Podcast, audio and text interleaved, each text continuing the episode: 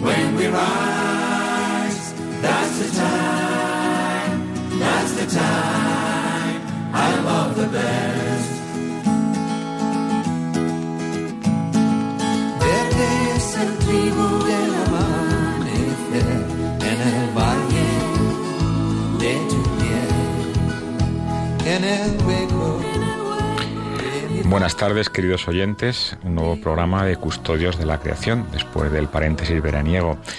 Eh, el día de hoy vamos a dedicarlo principalmente a comentar la Jornada Mundial de Oración por la Creación, eh, a la que nos anima el Papa Francisco, como luego comentaré con más detalle.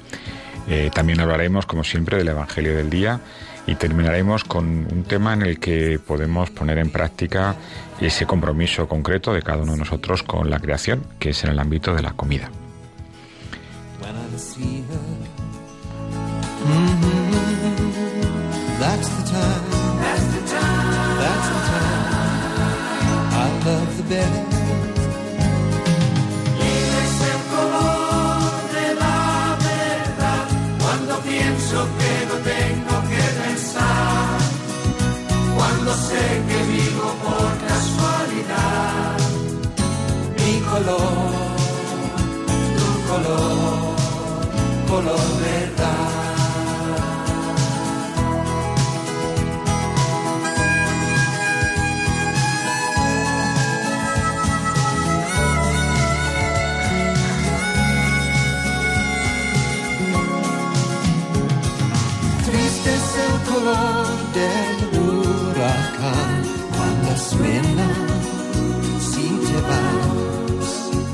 Cuando suena, si me voy, mi color, tu color, nuestro color.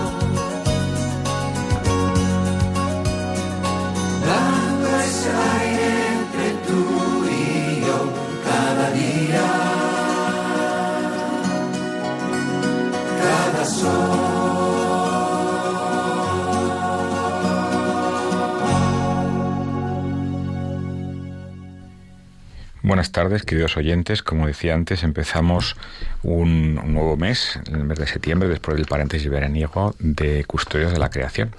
Y como hacemos habitualmente en el programa, vamos a comenzar comentando el Evangelio del día de hoy. Está tomado de San Lucas. Un sábado Jesús atravesaba un sembrado. Sus discípulos arrancaban espigas y frotándolas con las manos se comían el grano. Unos fariseos les preguntaron, ¿por qué haces en sábado lo que no está permitido? Jesús les replicó, ¿no habéis leído lo que hizo David cuando él y sus hombres sintieron hambre? Entró en la casa de Dios, tomó los panes presentados que sólo pueden comer los sacerdotes, comió él y les dio a sus compañeros. Y añadió, el Hijo del Hombre es Señor del sábado. Bueno, en este Evangelio eh, nos habla un suceso de la vida cotidiana de Jesús y los apóstoles. En este caso, pues se ve que estaban hambrientos, pasaron por un campo y bueno, pues se ve que mataron un poquito el hambre comiendo esas espigas eh, y a la vez pues se ve como el Señor y los apóstoles pues eh, vivían con lo, con lo necesario, no tenían demasiada de, despensa, vivían al día, como decimos ahora, vivían con lo necesario para vivir, naturalmente, pero a la vez pues pues eh, con, la cabeza y el corazón puesta en su misión, en, su misión más importante, claro está, ¿no? El anunciar el reino de Dios. Esa sobriedad de vida es lo que nos está pidiendo el Papa Francisco eh, a través de su llamada a, a tomarnos más en serio la cuestión ambiental, que esta es precisamente el, tema principal de la jornada que eh, hoy en la Diócesis de Madrid hemos celebrado, la jornada de oración por la, por la cuidado de la creación. Se trata de un evento que arrancó hace 30 años por iniciativa del patriarca de Constantinopla y al que, al que ha querido unirse el Papa Francisco mm, el mismo año en el que se publicó la encíclica Laudato Si. Eh, como digo, la jornada de oración en realidad es el día 1 de septiembre, pero bueno, hay un tiempo de la creación, entre el 1 de septiembre y el 4 de octubre, la festividad de San Francisco de Asís, en el que eh, la Iglesia nos, nos anima a considerar pues esa relación con el ambiente y nos anima también a rezar ¿eh? por la conversión de todas las personas que, que estamos, ¿no? que de alguna manera pues haciendo daño, daño al ambiente con nuestra, nuestro egoísmo, nuestros pecados personales. Eh, en, ese, en esa jornada el Papa envió un mensaje eh, que es, bueno, vale la pena leerlo, está en la página web del Vaticano y, llevarlo a nuestra oración personal. Eh, antes de, comentar ese mensaje quería comentar brevemente, hacer un pequeño resumen de lo que ha consistido esa jornada en la diócesis de Madrid. ha sido esta mañana, presidida por el cardenal Monseñor Carlos Osoro, junto con los eh, obispos ortodoxos que, están representados en la diócesis de Madrid. Eh, esta jornada ha estado dedicada a la biodiversidad. Eh, la hemos coordinado con mucho cariño desde la Comisión Diocesana de Ecología Integral. Es una jornada que lleva cuatro años ya haciéndose y que tiene dos partes. Una parte mm, mesa redonda en donde se explica un poco la temática de, ese año y después hay un, rato de, oración, eh, de lectura de, algunos textos de la Sagrada Escritura y de oración comunitaria eh, con nuestros hermanos ortodoxos. Em, la jornada se ha realizado en, en un colegio la primera parte y en la casa de campo un entorno natural esta segunda parte más, más espiritual. En la primera parte, pues como digo, el tema principal ha sido la biodiversidad, que es el tema de este año sobre el que gira eh, nuestra reflexión sobre, sobre el ambiente, el cuidado del ambiente, con el lema mm, y vio Dios que era bueno. Ha sido muy bonito porque el inicio de la jornada se ha puesto un vídeo en el que una persona leía el primer capítulo del Génesis, el, relato de la creación, en donde pues se muestra esa, esa diversidad. Dios crea el mundo no de una vez, sino paulatinamente, de manera que cada vez en cada jornada, obviamente está explicado de una manera más o menos poética, pero lo que se trata en última instancia es demostrar que los distintos elementos que conforman el mundo en el que vivimos, pues se han ido creando, se han ido generando paulatinamente. Y como dice bien eh, la Sagrada Escritura, al término de cada uno de esos días en los que Dios crea pues el sol, la luna, las estrellas, la tierra, el agua, etcétera, los animales, las plantas y finalmente el hombre, eh, eh, dice de manera muy muy significativa y vio Dios que era bueno, o sea que todo lo que ha creado Dios es bueno, todo es todo tiene un sentido, tiene un propósito. Y bueno es una magnífica manera de, demostrarnos la importancia de la, de la diversidad de la vida, de la biodiversidad, porque todas las criaturas que existen tienen un papel, forman parte de esa red de la vida en el que de alguna manera todos estamos implicados, también obviamente el ser humano, pues dependemos de las demás criaturas para nuestro alimento, para nuestro sustento, para el aire que respiramos, el agua que bebemos, etcétera. En esa primera parte eh, de, presentación de esa temática de la biodiversidad han intervenido tres personas. La, jornada ha estado coordinada por Jaime Muñoz, que es miembro de la Comisión Diocesana de Ecología Integral y también trabaja en el Ministerio de Medio Ambiente, precisamente en la sección de, relacionada con la diversidad de las especies, en concreto en peligro de extinción. Eh, en esa jornada ha participado en primer lugar eh, el archimandrita Demetrio, eh, un experto teólogo ortodoxo que ha hablado de las bases teológicas de la crisis ecológica.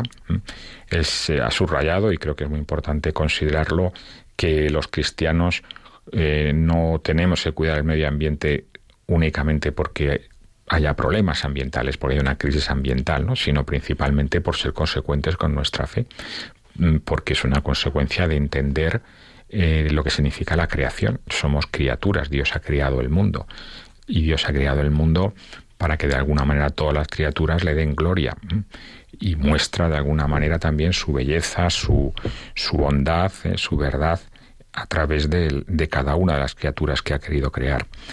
Por eso, mm, utilizar el resto de las criaturas, los árboles, las, eh, los animales, etcétera, como algo eh, únicamente para, para, sustento del ser humano, para capricho del ser humano, pues obviamente no, no, sería mm, hacer justicia al, al propósito de Dios al crear todas las criaturas hemos de pensar que hay muchísimas criaturas que han vivido hace millones de años y que nunca han conocido un ser humano y también tenían un propósito. Dios quiso crearlas en su momento. Así que las criaturas, obviamente el ser humano se puede servir de ellas para sus necesidades, pero no tenemos derecho a, a destruirlas de manera pues, pues irresponsable.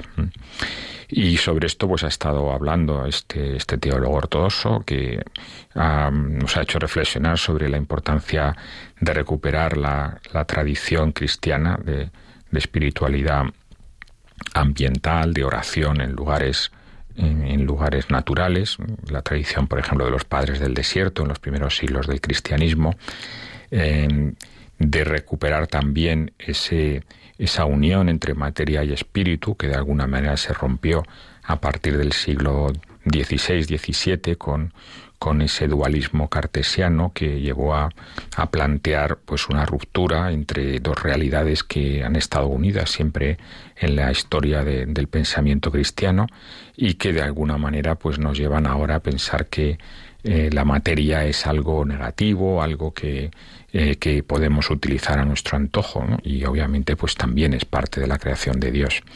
Y luego también nos ha hecho considerar la importancia de, de fomentar las virtudes que hagan que nuestro, nuestra relación con el consumo pues sea mucho más sobria, ¿no? tener un, una forma de vida más sencilla que, que obviamente pues reduzca nuestras necesidades y por tanto también nuestra dependencia de los recursos naturales.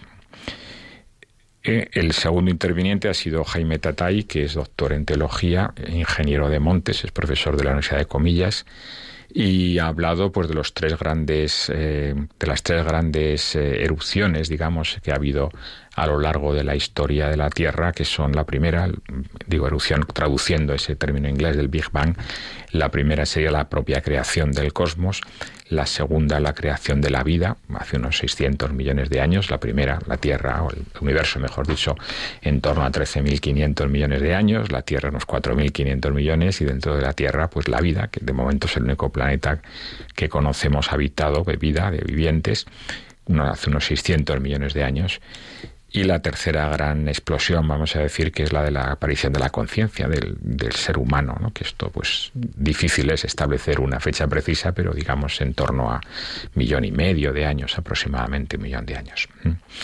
Bueno, esas tres, eh, de esas tres grandes explosiones, vamos a decir, la más eh, la más centrada ahora en el, en el, tema de la jornada era la explosión de la vida y como bueno pues de esas primeras primitivas formas de vida muy sencillas pues eh, fueron evolucionando paulatinamente hasta crear pues la gran variedad, la inmensa variedad de especies que conocemos ahora. A lo largo de la historia del planeta ha habido eh, momentos de crisis eh, debidas a desastres de origen natural que han llevado consigo extinciones masivas, que muchas especies desaparecieran. Una de las más conocidas es la que se produjo al final del Jurásico, en el Cretácico, eh, que parece causada por un gran meteorito que impactó en la Tierra y que llevó a la extinción de los grandes dinosaurios, la, eh, la, pérdida de, esos animales que durante un tiempo que no, se sabe bien naturalmente, pero bueno, se estima al menos en, varios meses, en bastantes meses, pues no, no, no entró la radiación solar en la Tierra y por tanto la mayor parte de las plantas se extinguieron y por tanto también el alimento de estos grandes animales. Em, esas grandes extinciones, pues de alguna manera han cambiado la historia de la evolución. Algunos piensan que de manera casual, eh, para nosotros los cristianos, pues la evolución obviamente ha sido guiada, guiada por Dios de alguna manera. Dios ha querido eh, que se produjera esa, esa evolución de acontecimientos hasta aparecer nosotros en la tierra. Eh, esa, esa, presencia humana, pues obviamente ha interactuado con la, con la naturaleza y ahora mismo pues se puede decir que es la especie con gran diferencia que tiene un mayor impacto eh, que afecta pues a todas las demás criaturas y este es precisamente el punto de reflexión evitar que nuestra actuación pues suponga una extinción masiva. Para algunos científicos ya estamos en medio de esa extinción masiva que llaman la sexta extinción, que en este caso sería la primera que, que es debida a la actividad humana. Sobre todo a propósito de qué, cuáles serían esos factores, pues como muy bien ha explicado eh, Jaime Tatay, por un lado el cambio en la cobertura del suelo, la transformación de, grandes superficies de bosques en zonas cultivadas, la desecación de zonas húmedas eh, y la presencia de la urbanización, la presencia de grandes ciudades, pues que obviamente modifica notablemente las especies que pueden vivir en un determinado territorio. Eh, el uso que hacemos de esas especies, la agricultura, la ganadería, etcétera, el cambio climático que va a afectar obviamente a muchas especies eh, porque está cambiando su rango de, temperatura y por tanto las condiciones en las que pueden eh, vivir con, con, cierta mm, con cierta adaptación climas en los que a los que estaban adaptados durante miles de años y que de repente, pues de una manera relativamente rápida están cambiando y obviamente eso va a implicar la desaparición de muchas especies, la contaminación del agua y del suelo con productos químicos, la introducción de especies exóticas que provienen de otros de otros lugares y que afectan a la a las plantas y a los animales locales. Bueno, todos estos elementos pues llevan consigo pues eh, una gran preocupación para la comunidad internacional al darnos cuenta de que estamos perdiendo muchas especies y a un ritmo mucho más acelerado de lo que es habitual en términos naturales y eso pues nos lleva a repensar eh, algunas de estas acciones e intentar en la medida que podamos reducirlas o mitigarlas.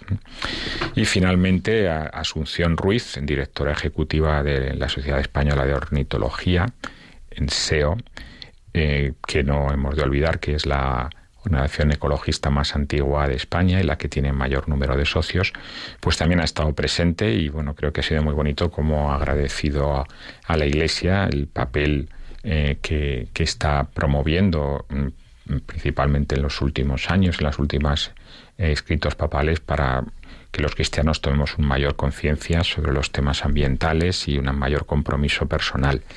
Eh, obviamente, eh, el trabajo que hacen los grupos ecologistas es muy importante, de concienciación, de, con mayor conocimiento de los problemas ambientales, pero, mm, como ella misma ha dicho, la ciencia es, es muy importante para conocer esos problemas, pero no para cambiar conductas. Necesitamos las eh, grandes tradiciones religiosas, las grandes eh, ideas mm, que, motivan a las personas a, un cambio de conducta y ahí, pues obviamente, entre las grandes tradiciones religiosas, la nuestra, el cristianismo, el catolicismo, pues tiene un papel muy importante que jugar y, eh, bueno, seguir a los, a los, al Papa y a otros Em, escritores eh, cristianos que, nos están animando en esta línea, pues obviamente em, será una manera de, que ese compromiso personal sea, sea cada vez más nítido, más claro.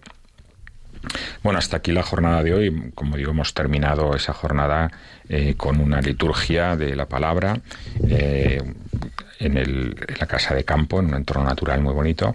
En donde pues hemos rezado juntos, eh, cantado juntos y escuchado también a los líderes católicos y ortodoxos que nos han animado a, mm, profundizar más sobre, ese, sobre esa idea de, la red de la vida eh, y el compromiso que, que, todos cristianos se pide para eh, tener un, un, estilo de vida acorde con, con una eh, con una visión del, del, ambiente que permita que todas las demás criaturas pues sigan dando gloria a Dios. Bueno, hasta aquí la, la jornada de hoy y como digo, quería, lo anunciaba al inicio, pues hablar de algunos elementos de ese compromiso cristiano en la vida cotidiana. Este año quería eh, aterrizar un poco más y ir a lo, a lo más concreto y en concreto quería hablar un poco de la comida. Pero, pero antes de ello me vais a permitir que Em, que siga comentando esta jornada con el mensaje que nos envió el Papa eh, a raíz de, esta, de este día de celebración por la, por la creación. Em, este verano precisamente conversaba con algunos amigos sobre los temas de cristianismo y medio ambiente y bueno, algunos de ellos que son buenos cristianos, pero se sentían un poco, mm, digamos, poco comprometidos con esta cuestión, ¿no? Como si fuera algo relativamente marginal a su fe. Eh, bien, creo que esto, mm, vamos, no me engaño en pensar que no es una actitud eh, eh, extraña. En la Iglesia, pues hay muchas personas, buenos creyentes, que no acaban de ver su, eh, la relación entre su fe y, ese compromiso ambiental. Bueno, hablando con ellos y dándole vueltas a este, a este asunto, eh, me viene en la cabeza que, que, bueno, no, no es tan extraño ver como muchos cristianos em, parece como que quieren em, plantear un cristianismo un poco a su medida. Eh, donde bueno pues subrayen unos aspectos que le caen mejor y otros que con los que no se sienten tan identificados pues parece que los obvien de alguna manera o que no les resulten demasiado mm, relevantes eh, hay gente efectivamente pues que no sé no le gusta el sexto mandamiento o no le gusta el séptimo o no le gusta la doctrina social de la iglesia o, o no le gusta el cuidado ambiental. Pero claro no podemos hacer un cristianismo Mm, a nuestra medida, porque eso ya no sería el cristianismo de Jesucristo, sino el nuestro. Y obviamente, pues, pues no es eso lo que, a lo que estamos llamados. Eh, el cristianismo, la doctrina cristiana, mm, es, está fuera de nosotros, no la inventamos nosotros, nosotros la respetamos eh, si somos creyentes, ¿no? porque la, la, moral pues no es algo que nos inventemos nosotros, sino es algo que nos viene dado, porque es lo que Dios y su Iglesia nos están pidiendo en cada momento y además sabemos que es bueno para nosotros. Em, estar eligiendo aquí sí, allí no, pues ya se ve que no, fin, sería un cristianismo a la carta que, que, no parece que sea el cristianismo del Evangelio. Y esta idea la, la remarca también el, el, Papa en su, en su último escrito sobre los temas ambientales, que es el mensaje que nos envió el 1 de septiembre sobre el cuidado de la creación. Por otra parte, también no hay que olvidar que el Papa Francisco no es el único Papa que está hablando de estas cuestiones. Ya eh, Juan XXIII, San Juan XXIII, San Pablo VI, San Juan Pablo II, hablaron de estas cuestiones, escribieron sobre estas cuestiones y no digamos nada, Papa Benedicto XVI, que tiene bastantes cosas no solo escritas, sino hechas también. Recordemos que el Vaticano es el primer Estado del mundo eh, que es neutro en emisiones de, gases de efecto invernadero. O sea que es el, el país, aunque sea muy pequeñito, pero es el, el, único país del mundo que cumple a 100% con el, con el acuerdo de cambio climático. Em, como digo, entonces no es una cuestión que este Papa, el Papa actual, pues haya sacado de la chistera, sino que es algo que está perfectamente presente en la tradición cristiana y que es muy importante que lo veamos así, como parte de nuestra tradición, no, no como una imposición de no sé de qué partidos externos o de qué movimientos externos a la Iglesia, no, no, es parte de nuestra, de nuestra tradición, es parte de nuestra fe, es una consecuencia de cómo vemos eh, el papel de Dios en, la, en el mundo, en la creación del mundo. Eh, esto es lo que nos recuerda este mensaje del Papa Francisco. Leo literalmente, Dios vio que era bueno. La mirada de Dios al comienzo de la Biblia se fija suavemente en la creación. Nosotros lo hemos manchado por nuestro egoísmo y ambición. bueno, y Dios que era bueno. La mirada de Dios, pues, que es la que de alguna manera configura a todas las criaturas, pues muestra cómo eh, toda la red de la vida tiene un sentido, tiene un propósito y nosotros pues estamos alterando esa red, la estamos deformando, la estamos destruyendo en muchos casos, pues con tantos problemas de contaminación del agua, del aire, eh, plásticos, deforestación, biodiversidad. Tenemos que cambiar nuestra actitud y fomentar entre otras personas que cambien su actitud, que pasen de dominadores del ambiente a cuidadores del ambiente. Y para ello, pues es importante que, mm, que encontremos las raíces de esa, de esa actitud en nuestra propia fe, en nuestra vida de oración también. Em, rezar, dice el Papa Francisco citando a San Buenaventura, Em, es en la naturaleza es eh, el, rezar ante el primer libro que escribió Dios. Nos estamos apoderando, dice, demasiado de la creación. Elijamos cambiar, adoptar estilos de vida más sencillos y respetuosos. Es hora, sigo leyendo, de abandonar la dependencia de los combustibles fósiles y emprender de manera rápida y decisiva transiciones hacia formas de energía limpia y economía sostenible y circular y no olvidemos escuchar los pueblos indígenas cuya sabiduría ancestral puede enseñarnos a vivir mejor la relación con el ambiente. ¿Mm? El Papa entonces termina pidiéndonos en este escrito un mayor compromiso personal y fomentar las redes de la vida. El cristiano en este tema, como en otros muchos, está llamado a dar un testimonio profético que muestre al mundo que realmente tenemos fe, tenemos mm, valores internos que ponen la felicidad no en el tener más cosas, sino en el ser más, el darnos más a los demás. Ese estilo de vida profético que también va a hacer mucho más creíble nuestra fe. Mm, vamos a hacer un pequeño, pequeño descanso en este punto. Eh, voy a recordar el teléfono de la emisora por si alguna persona quiere llamar y comentar alguna cosa sobre esta jornada que hemos tenido o sobre el tema que iniciaremos a continuación, el, impacto de la comida, de lo que comemos en el medio ambiente. Recuerdo, como digo, el teléfono de la emisora 91005 9419. 91005 9419.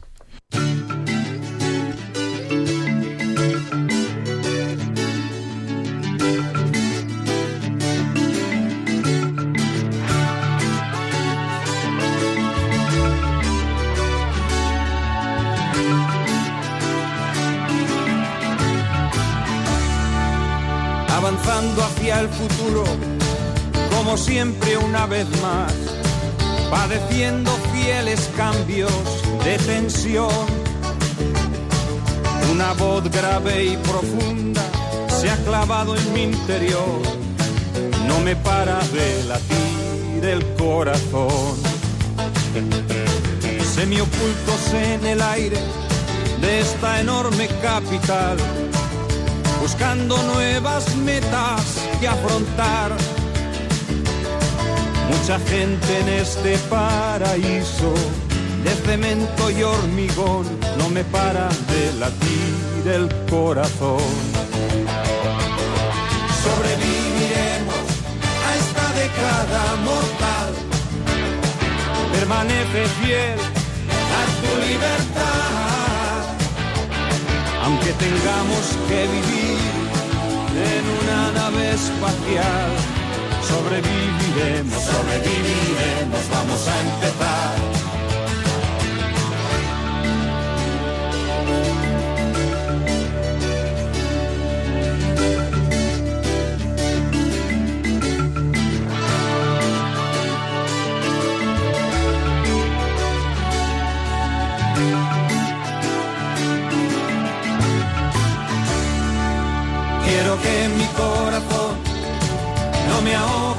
La voz, que mis dedos tiemblen por el buen sentir,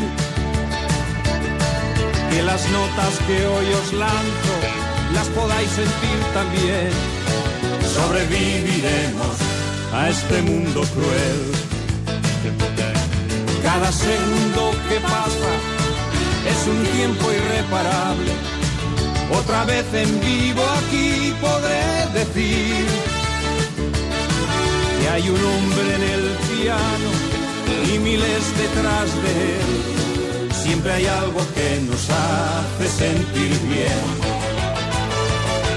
Sobreviviremos a esta década mortal. Permanece fiel a tu libertad aunque tengamos que vivir en una nave espacial. Sobreviviremos, sobreviviremos, vamos a empezar.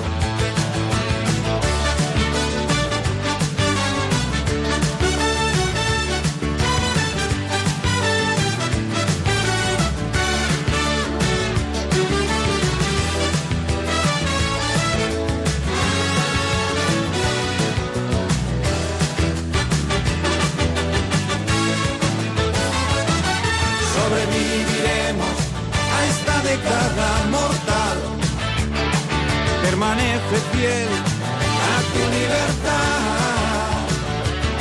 Aunque tengamos que vivir en una nave espacial, sobreviviremos, sobreviviremos, vamos a empezar.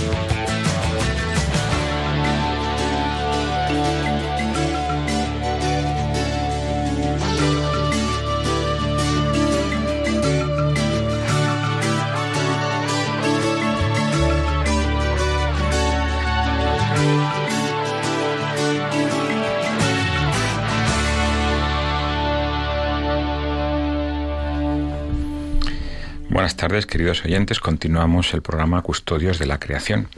Como estaba antes comentando, quería dedicar hoy eh, esta segunda parte del programa a hablar de algunos ámbitos en los que podemos concretar ese compromiso personal de cuidado con el ambiente. En concreto, un ámbito que de alguna manera es muy cercano a todos nosotros, que es el de la comida. Este verano, no sé si vieron en el periódico o en algún otro lugar, eh, salió una noticia de Naciones Unidas que relacionaba el cambio climático con nuestra dieta, con nuestra comida, las emisiones de gases de efecto invernadero con lo que comemos. Recuerdo que un amigo cuando salió esta noticia me llamó muy indignado diciendo, pero ¿cómo es posible? ¿Qué, tiene que ver lo que yo como, ¿no? si como carne o como otra cosa con las emisiones? Pues, pues sí, tiene que ver bastante. Eh, aunque el sector más importante de emisiones de gases de efecto invernadero es el del transporte, pero el sector de la comida es muy importante. No hay que olvidar que, entre otras cosas, el sector del transporte transporta comida, no solamente transporta personas, transporta productos. De hecho, en un estudio de la Unión Europea reciente se calcula que eh, la comida supone en torno a un 20% de las emisiones de gases de efecto invernadero y entre un 20 y un 25% de otros impactos ambientales que causamos los seres humanos. También es importante recordar que la mayor parte del consumo de agua es para producir alimentos. La mayor parte del agua que gastamos, en torno al 60% o más, depende de los lugares, se dedica al regadío, al, riego, por tanto a la producción de alimentos. Y que además eh, la producción de alimentos tiene un impacto muy grande sobre otro de los grandes factores de la, de la pérdida de biodiversidad, que es la deforestación. Conversión de zonas boscosas, de selvas, en eh, zonas cultivadas o eh, pastos para, el ganado. Entonces, la comida tiene un impacto ambiental bastante grande, no cabe duda. Eh, por un lado, mm, afecta al ambiente la producción de comida, las emisiones de, de gases de efecto invernadero, luego hablaré un poco más de ello, pero también de otro tipo de insumos que necesita la producción de alimentos, ¿no? como por ejemplo los fertilizantes o los pesticidas que tienen un impacto sobre la contaminación de los suelos o la contaminación del agua. Hace no mucho leía que se había descubierto en la grasa de los pingüinos de la Antártida restos de DDT, que como sabemos es un pesticida que en Europa y en Estados Unidos se se prohibió hace ya más de 40 años. O sea que aún así, puesto que los, eh, eh, estos pesticidas em, tienen un ciclo de vida muy largo que, que, se introduce dentro de la materia grasa de, de muchos animales y también del ser humano, pues puede mantenerse ahí, como vemos ahí, como vemos en este caso concreto, incluso después de muchas generaciones de no utilizarlo. La comida tiene a la vez tiene, está relacionada con el clima, no solamente afecta al clima, por lo que acabo de comentar, ¿eh? sobre todo por las emisiones de gases de efecto invernadero, sino también que es, es afectada por los cambios climáticos. Y precisamente esto es uno de los temas que más preocupa entre los impactos del cambio climático, cómo va a afectar esos cambios a la alimentación mundial. Obviamente que en algunas zonas haya más temperatura o haya menos precipitación, pues va a cambiar la dinámica de los cultivos. Habrá lugares en los que se pueda cultivar cosas que ahora no se pueden cultivar. También leía no hace mucho que había algunas, mm, algunas empresas eh, vitivinícolas españolas que estaban comprando terrenos en el Reino Unido, incluso en Escocia, donde a día de hoy no se puede producir vino, pero se, se podrá producir en el futuro aparentemente. O, eh, no sé, plantaciones de, de trigo en, en, Siberia o en otros lugares en los que ahora pues el tiempo el clima no lo permite. Mientras que en otros lugares en donde hay eh, cultivos mm, bastante que tienen bastante impacto en la alimentación mundial, pues pueden llegar a, a perderse o a reducir notablemente su rendimiento. Mm, esto es un, una cosa que preocupa mucho, la seguridad alimentaria, y no es el caso ahora tratarlo con, con detenimiento, pero quería más bien centrarme en, en lo que afecta a nuestras decisiones sobre la comida que comemos. Eh, ¿Qué tiene que ver lo que comemos sobre eh, los impactos ambientales? Bueno, em, hay distintos impactos, no me quiero entretener en todos ellos porque nos llevaría mucho, pero yo me quiero centrar más bien en este específico de las emisiones de gases de efecto invernadero, pues que sabemos es el principal factor de cambio climático.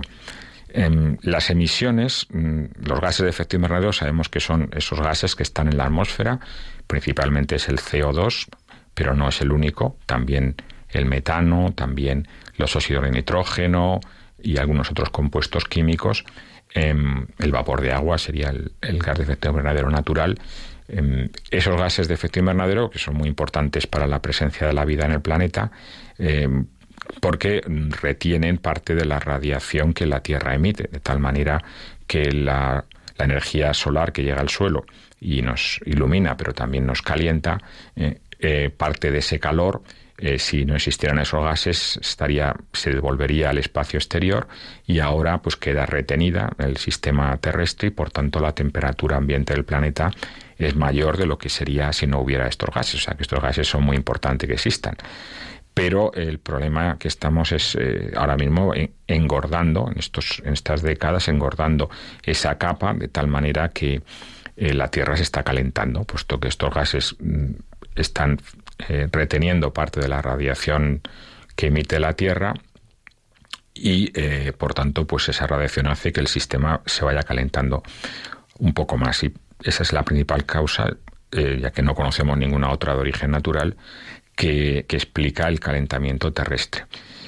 Esos gases de efecto invernadero se generan con cualquier cosa que, quemamos. Cualquier cosa que quemamos genera ese tipo de gases. Em, por supuesto, combustibles fósiles, petróleo, gas natural, em, gasolina, también maderas, también cultivos, a cualquier cosa que quemamos genera esos gases. Claro, si son, si son eh, combustibles que Em, que están almacenados en el suelo, lo que se llama combustibles fósiles, pues estamos liberando una gran cantidad de, de CO2 a la atmósfera que previamente estaba en forma líquida o en forma gaseosa mm, en el suelo. Luego, por tanto, estamos incrementando mucho la densidad de esos gases. Bueno, ¿qué tiene que ver eso con la comida? Eh? A veces pensamos que solo emiten los coches, los camiones, en fin, cualquier eh, vehículo de transporte. Pero tenemos que pensar que cualquier mm, elemento que es producido requiere una cierta cantidad de energía para producirse. Y esa energía mm, generalmente se, se, obtiene a partir de la quema de algo. Eh, hace un año aproximadamente hicimos un estudio sobre la huella de carbono del, del aceite y del pan y de otros productos básicos y luego comentamos con consumidores pues cómo entendían ellos esta esta información y cómo les parece que se podría incluir como etiqueta en los productos que finalmente consumen. Y me llamó la atención, claro, porque muchos de ellos se quedaban muy sorprendidos de que, por ejemplo, el pan o el aceite tuviera CO2, como si les inyectaran CO2. No, no, no se preocupe nadie. Los alimentos no tienen no tienen emisiones de CO2 porque ellos tengan ese componente, sino porque ha sido necesario eh, emitir ese componente para fabricar el producto en cuestión que nos estamos comiendo. O sea, el único CO2 que yo sepa que tienen los alimentos son las bebidas carbónicas, pero el resto, que así de memoria no me acuerdo de ningún otro, el resto no es que tengan CO2 como compuestos, sino que han requerido CO2, han requerido quemar, quemar combustibles para que se puedan producir. Por ejemplo, el pan. Pues el pan necesita combustible para plantar, para llevar la semilla, para fertilizar, si se fertiliza, para eh, eh, aplicar pues, pesticidas u otros productos eh, si se quiere reducir las plagas. Lo ideal sería otro tipo de agricultura, ¿verdad? Pero bueno, lo que habitualmente se hace. Hace falta energía para recoger. Eh, la producción, el cultivo, hace falta energía para transportar eso hasta el molino, hace falta energía para mover el molino y convertirlo en harina, hace falta energía para producir el pan, para tostarlo, para transportarlo hasta el lugar donde nosotros lo compramos. En fin, toda esa cadena pues lleva consigo una serie de emisiones y eso, la suma de todas esas emisiones es lo que se llama la huella de carbono. La huella de carbono está presente en cualquier producto, no hay ninguna cosa que sea cero, porque como digo, todo ha requerido de alguna manera emisiones. La única posibilidad sería que tuviéramos un tipo de agricultura en donde todo lo que se em, quema de alguna manera se recupere posteriormente. Por ejemplo, si quemamos biomasa, quemamos leña y luego el árbol mm, que ha dado lugar a, esa, a ese trozo de madera se planta posteriormente, pues cuando crezca ese árbol va a absorber una cantidad similar a lo que se ha emitido de CO2. Si utilizamos energía renovable, pues la mayor parte de la energía renovable es prácticamente emisión cero. Por tanto, em, podríamos llegar a tener una producción con muy baja emisión, pero a día de hoy no es el caso. Cada cosa que comemos lleva consigo una emisión y hay cosas que tienen mucho más emisión que otras. Por tanto, si uno elige comer ciertas cosas que requieren menos energía para producirse, pues está de alguna manera favoreciendo que esas emisiones se reduzcan. Ya hemos dicho que están, es en torno a un 20% de las emisiones. O sea que si todos tuviéramos una decisión, tomáramos decisiones estrictas en cuanto a, a, la, a lo que comemos, pues obviamente habría una importante reducción en las emisiones globales. La primera decisión que tenemos que tomar, bastante sencilla por otra parte, es comer todo lo que cocinemos. Eh, la peor, eh, digamos, la peor emisión es eh, la de generar un producto que luego se tira. Esto creo que nuestros, nuestras abuelas lo hacían mucho mejor que lo hacemos nosotros ahora. no, no tiene sentido ni desde el punto de vista humano ni cristiano, tirar la comida. La comida pues hay que comérsela. Y si no se ha comido en un momento determinado, pues hay que intentar de alguna manera reutilizarla. Pero sería una pena. Se calcula que hasta un 30% de los alimentos que se producen en Estados Unidos se tiran. Imaginémonos la inmensa cantidad de todo tipo de emisiones y de impactos ambientales que supone eso para mm, no tener ningún uso, ningún uso mm, real. Bueno, volviendo a, a la elección de, de, los alimentos, entre los que tienen más y menos huella de carbono, o sea, los que requieren menos energía para producirse, pues los que requieren menos estarían las hortalizas, las legumbres, eh, mientras que los que requieren más son precisamente la carne. O sea que este amigo que se quejaba de lo que decía Naciones Unidas sobre la carne, pues eh, es así. Ya les intenté explicar que, efectivamente la carne tiene más emisiones de gases de efecto invernadero que otros alimentos.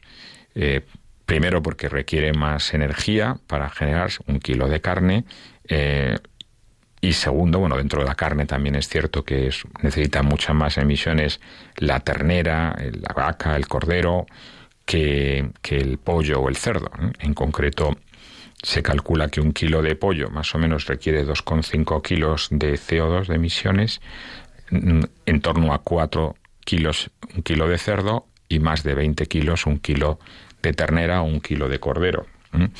O sea que como vemos depende mucho de, de, lo que comamos, pues tendremos más emisiones o menos. En el caso del, de la carne, además de la energía que necesita, pues también hay que tener en cuenta que los rumiantes, las vacas, los corderos, los caballos, etcétera, eh, son tienen un proceso de, de digestión que lleva consigo la generación de gas natural, de metano, que es también un gas de efecto invernadero. Así que digamos, se añade a lo que he dicho para cualquier otro eh, animal el hecho de, que estos animales hacen la digestión de una manera especial y eso explica que sus, eh, sus emisiones sean mucho más altas.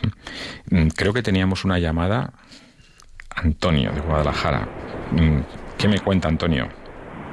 Pues buenas tardes. Buenas tardes. Eh, lo primero de todo, me alegra que os estéis metiendo en el programa pero hay una cuestión y es que en el compendio de la doctrina social de la Iglesia, en uno de los apartados, y además el compendio no se publicó en el año 2000, sino que fue anteriormente, entonces habla precisamente del cuidado de la creación. Sí.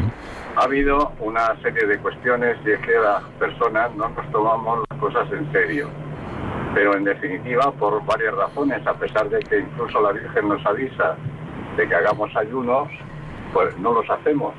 Si todas las personas ayunáramos dos días a la semana, eso significaría que reduciríamos la ingesta de alimentos, como estás indicando, pues aproximadamente, no te voy a decir en dos séptimos, pero sí por lo menos en, uno y medio séptimos. Con lo cual se necesitaría menos eh, cantidad de alimentos, no habría desperdicio, no habría menos desperdicios, etcétera. Luego después hay otra serie de cuestiones que se están estudiando desde hace mucho tiempo. En el año 1978 se publicó que si se daba la energía atómica a China o no. Mm. El tema era de que la China se estaba desarrollando mm. y entonces la producción de energía eléctrica con carbón, ello provocaría unos efectos invernaderos tremendos. Sí. Porque claro, no es lo mismo hacerlo con carbón que hacerlo con centrales nucleares. Sí. Total que se decidió pues darle la energía atómica mm. para que pusieran centrales. Al mismo tiempo ocurre de que en Occidente pues no estamos haciendo las cosas bien, porque todos los gobiernos lo que quieren es cobrar, entonces cobrar vía impuestos o lo que sea, y así, por ejemplo, no se tiene en cuenta para el tema de lo que es el, lo que se llamó el impuesto al sol y otra serie de cuestiones. Entonces, nosotros los cristianos pienso que tendríamos que empezar por el primer camino por ser frugales, como has indicado, lo primero en la comida. Y a partir de ahí, frugales en todo lo demás. Con lo cual, pues bueno, solamente somos, me parece que es el 20% de la población, ¿no? Ya reduciríamos. Desde luego que sí. Bueno, es una, es una medida interesante, no cabe duda. Eh, a lo mejor no, no todo el mundo puede hacer ese ayuno estricto, pero, pero sí, desde luego que seamos más sobrios en lo que comemos, no solo por el medio ambiente, que desde luego, sino también por nuestra salud, porque no hemos de olvidar que en los países desarrollados hay más de 500 millones de personas que tienen problemas de sobrepeso, eh, que tienen problemas de salud asociados a, que comen más de lo que necesitan. Y bueno, eh, las dos cosas van de la mano. Muchas gracias, Antonio. Eh, Nada, que tengáis buen día y seguir adelante con ello, pero que el tema es largo y prolijo. Así es, muchísimas gracias.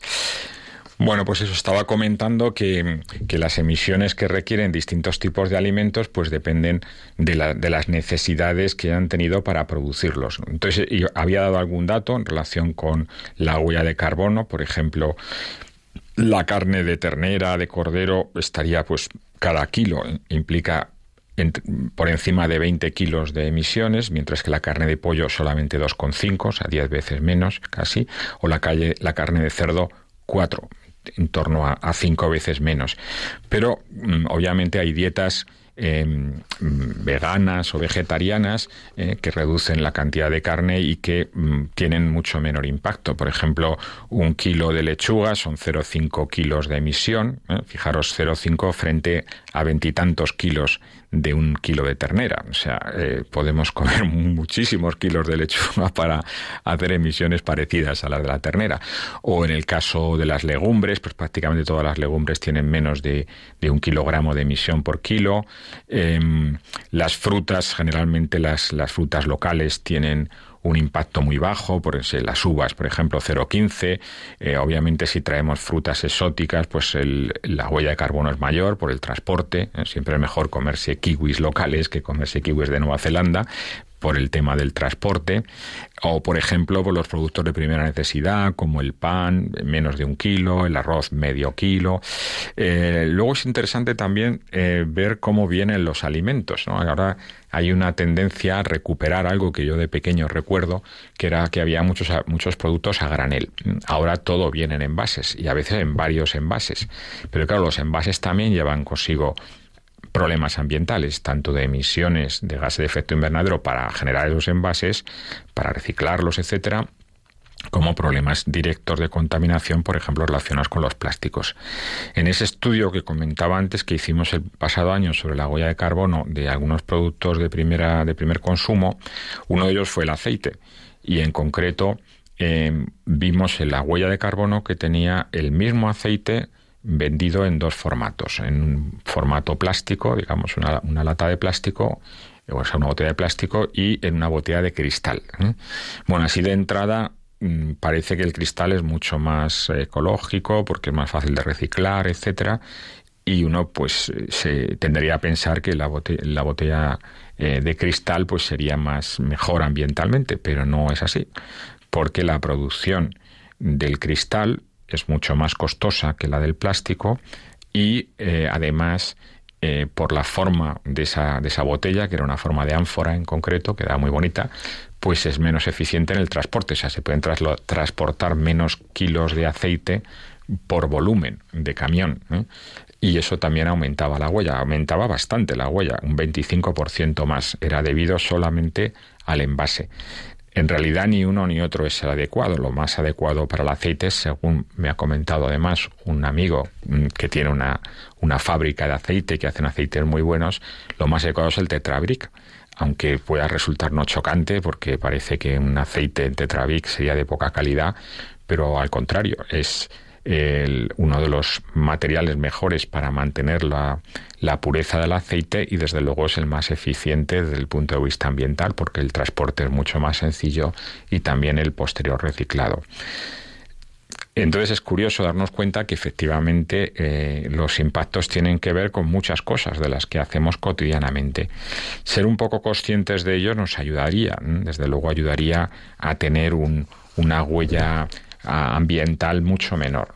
Nosotros desde la Cátedra de Ética Ambiental de la Universidad de Alcalá, en la que trabajo, estamos intentando promover que se puedan poner etiquetas en los productos que compramos regularmente sobre la huella de carbono que han, que han dado lugar, para que el, el consumidor pues decida qué tipo de producto comprar. A día de hoy realmente solo decidimos las compras pues en función del precio o de que la marca nos resulte más o menos familiar. Algunos incluso se leen los ingredientes. No es fácil porque generalmente la letra es muy pequeñita. Pero estaría bien también que los productos que compramos incluyeran de alguna manera el impacto ambiental que han tenido. Y así los consumidores más concienciados pues podrían eh, de alguna manera mm, tomar las decisiones que estimen oportunas respecto a, esa, a esos impactos. Eh, al fin y al cabo, las decisiones las tomamos nosotros. En este caso concreto, obviamente, por necesidades físicas tenemos que comer, pero qué comemos, cuánto comemos, depende bastante de nosotros. El cuánto comemos depende de nuestra salud y a veces convendría comer bastante menos de lo que comemos y el que comemos pues también es una decisión que tomamos en función de nuestros valores eh, de qué tipo de impactos están teniendo esos productos. Eh, los impactos ambientales son importantes también no puedo hablar ahora de ellos porque no me da tiempo, los impactos sociales, en qué medida esos productos se han, se han cultivado, se han eh, procesado de una forma o de otra, ¿eh? qué tipo de personas han colaborado en esos trabajos, en qué condiciones laborales, etcétera, y luego los impactos en la salud, en qué medida se están utilizando ingredientes eh, conservantes o de otro tipo que puedan afectar a la salud humana.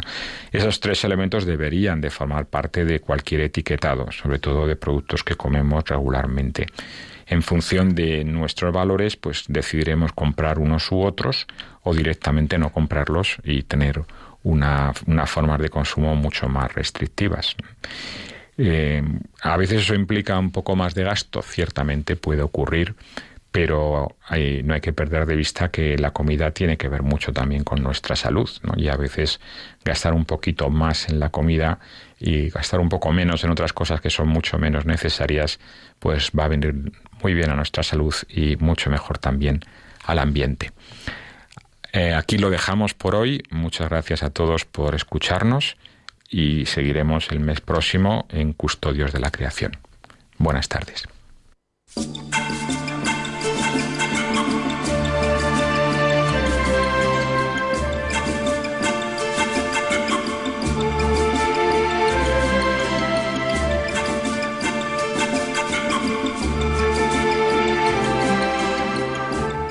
Acaban de escuchar el programa Custodios de la Creación, dirigido por Emilio Chubieco.